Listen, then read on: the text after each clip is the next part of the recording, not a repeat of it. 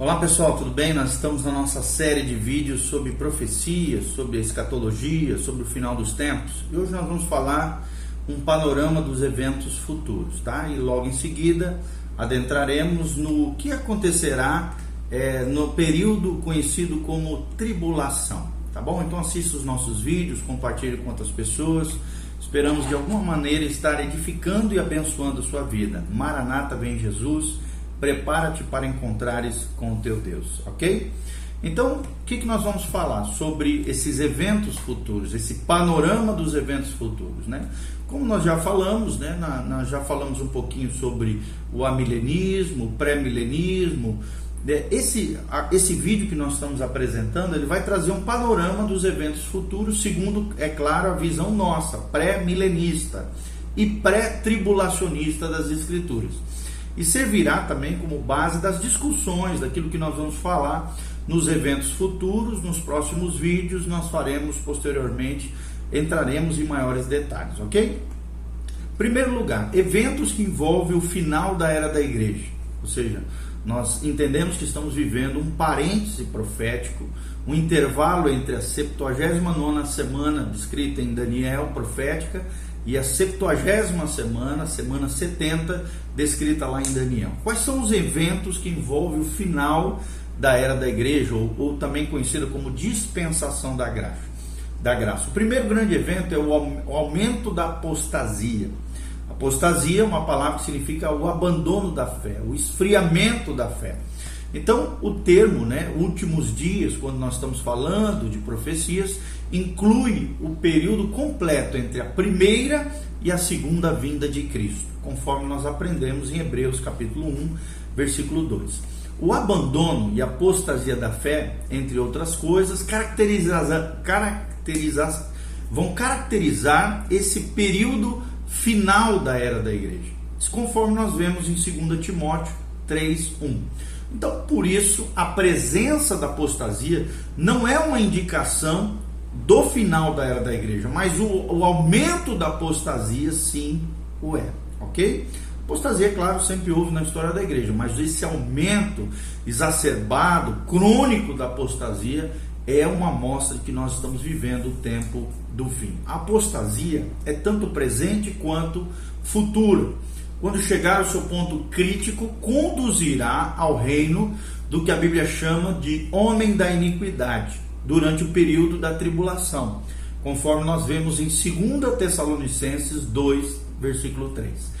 Então, à medida que nos aproximamos nos dias da tribulação, esse período profético, de três anos e meio, princípio de dores, três anos e meio ao final, é a grande tribulação, período total de sete anos, podemos esperar uma apostasia ainda mais crescente em todo o mundo conhecido. Primeiro, quais são as características doutrinárias dessa apostasia?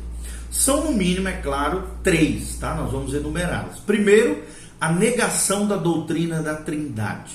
Nós vemos isso claramente desse espírito, né, do anticristo em 1 João 2, 22, versículo 23. Segundo, a negação também da doutrina da encarnação de Cristo, que Jesus se fez carne e habitou entre nós. O cristão não crê na reencarnação, mas ele crê na encarnação do seu Messias, do seu Senhor, do seu Salvador, a encarnação de Cristo. 1 João 2, 22 1 João 4,3 e 2 João 7 também fala sobre isso. Então, nos dias de João, isso assumiu a forma, é claro, de negação da real humanidade de Jesus, embora também assumisse a forma da negação da divindade de Cristo. Era muito, existia muitas essas, essas, essas heresias no tempo do apóstolo João. Então, rejeitando-se tanto a Trindade quanto a encarnação, rejeita-se, é claro, a existência do Deus homem. Aqui nós nos referimos a Jesus, o que é essencial para a nossa salvação, ou seja, é um dos pilares da fé cristã. Se Jesus Cristo não fosse homem, ele não poderia ter morrido, mas se não fosse Deus, sua morte não poderia resgatar dos nossos pecados. O terceiro ponto de apostasia, né, das doutrinas apóstolas do final do tempo, é a negação da doutrina da volta de Cristo. e nós vemos muito nos dias atuais, isso está descrito em 2 Pedro, capítulo 3, 4.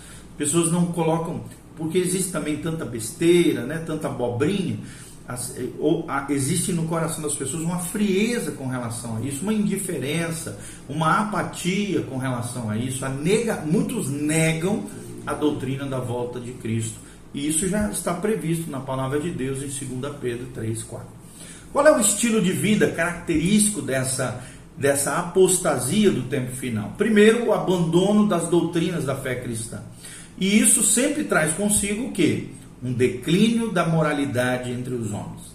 Paulo listou 19 características desse declínio lá na sua carta em 2 Timóteo 3, do versículo 1 ao versículo 5. São elas, quais são as características desse estilo de vida característico do, da apostasia do abandono da fé? São elas, primeiro, egoísmo, avareza, orgulho, arrogância, blasfêmia, desobediência aos pais, ingratidão, irreverência, ausência de afeição, de amor contra é, um amor próprio aqui, de amor tanto com relação a si mesmo quanto com relação aos outros, ausência de afeição, inimizade latente que impede os homens de concordarem entre si, né, gerando confusão, brigas e tal, calúnia terrível, falta de domínio próprio, crueldade, inimizade com aquilo que é correto, traição, como nunca antes nós vemos hoje, obstinação, ou seja, uma pessoa obstinada, dura de coração,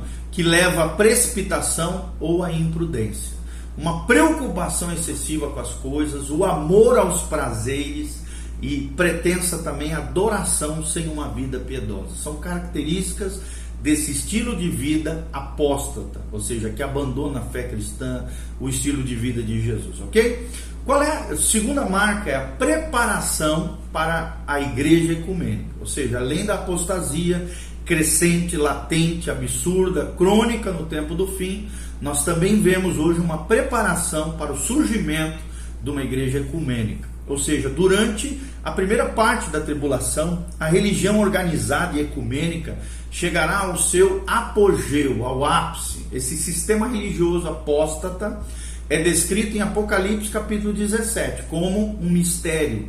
A Babilônia, nós vemos no versículo 5 terá também uma abrangência mundial, conforme nós vemos no versículo 15 de Apocalipse 17. Será infiel ao Senhor e infiel à sua palavra, a verdade. Até o próprio termo meretriz aparece nos versículos 1, versículo 5, versículo 15 e versículo 16.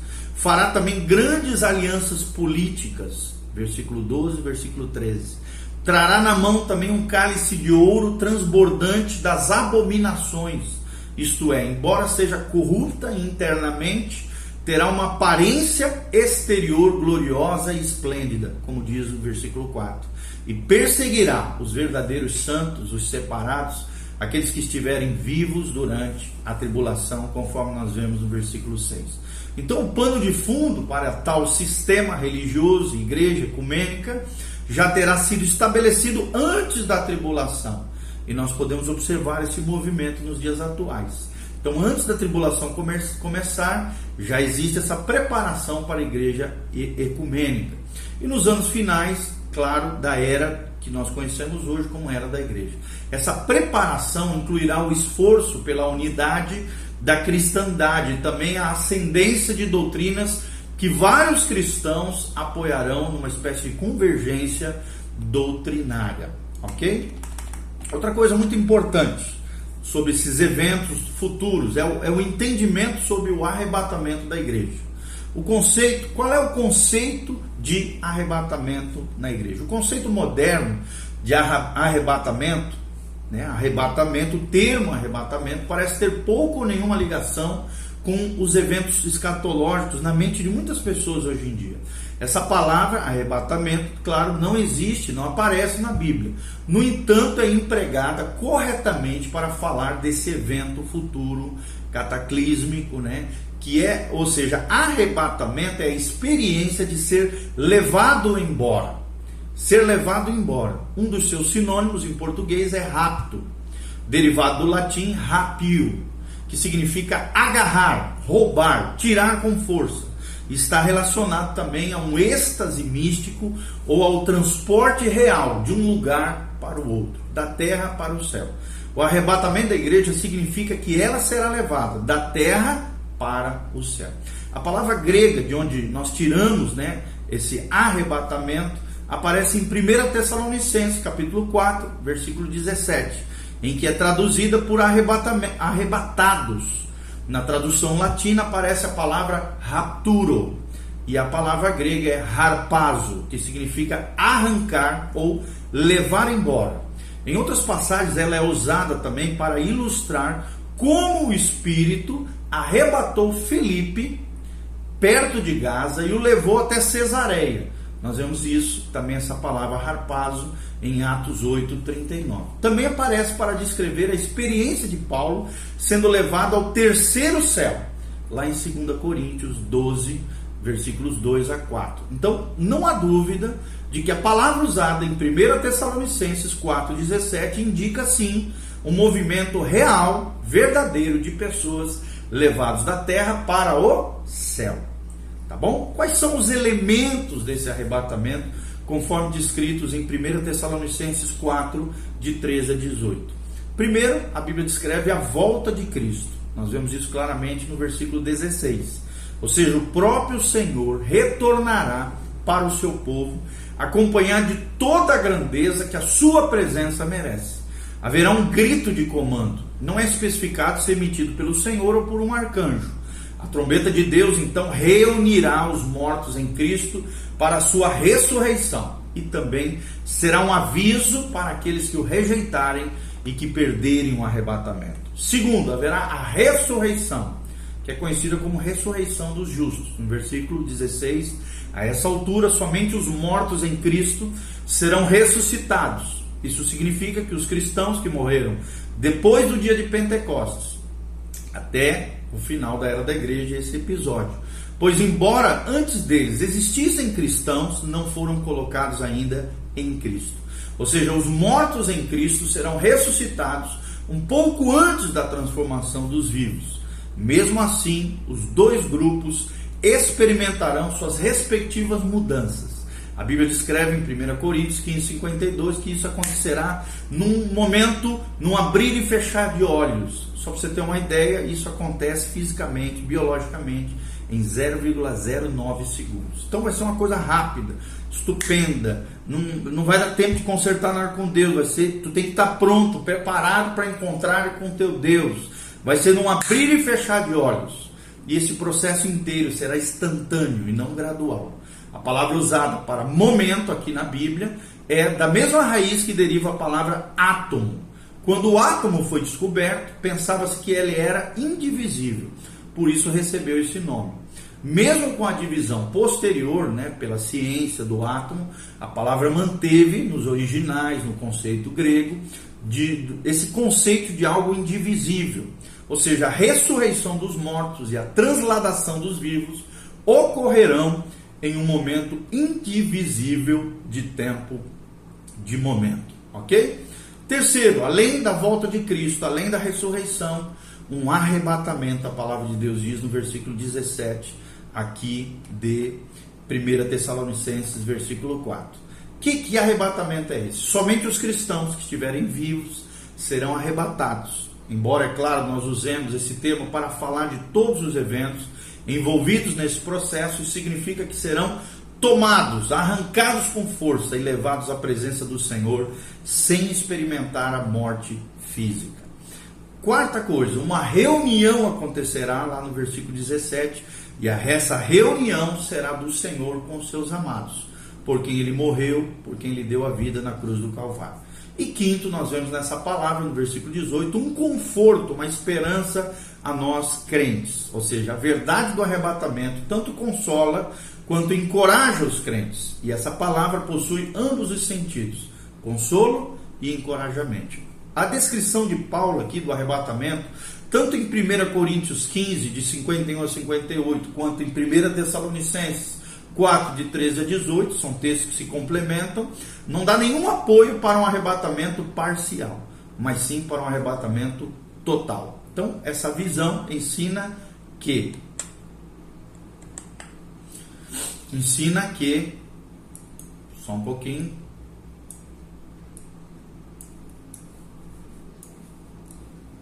somente os cristãos espirituais serão arrebatados em várias levas durante a tribulação, ok? Paulo declarou claramente que seremos transformados.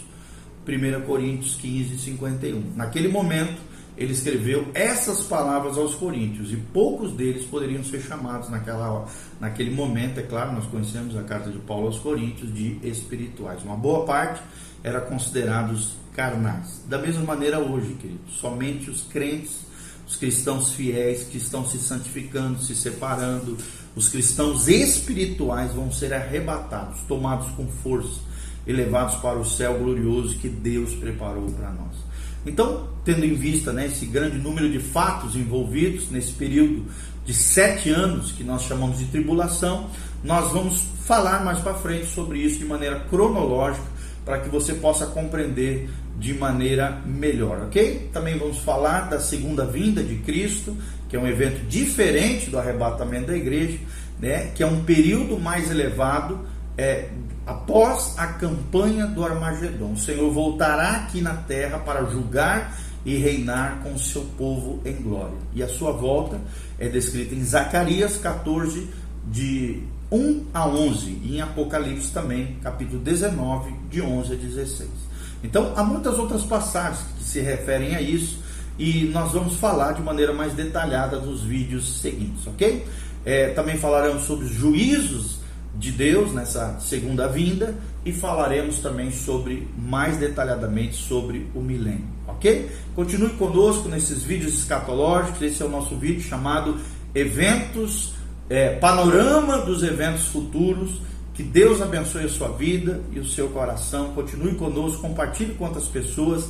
Maranata, hora vem, Senhor Jesus. Se você está vivendo uma vida errada, conserte-se com Deus, se arrependa, busque o Espírito Santo, busque uma igreja sadia, bíblica, correta, sabe? Conserte-se com Deus.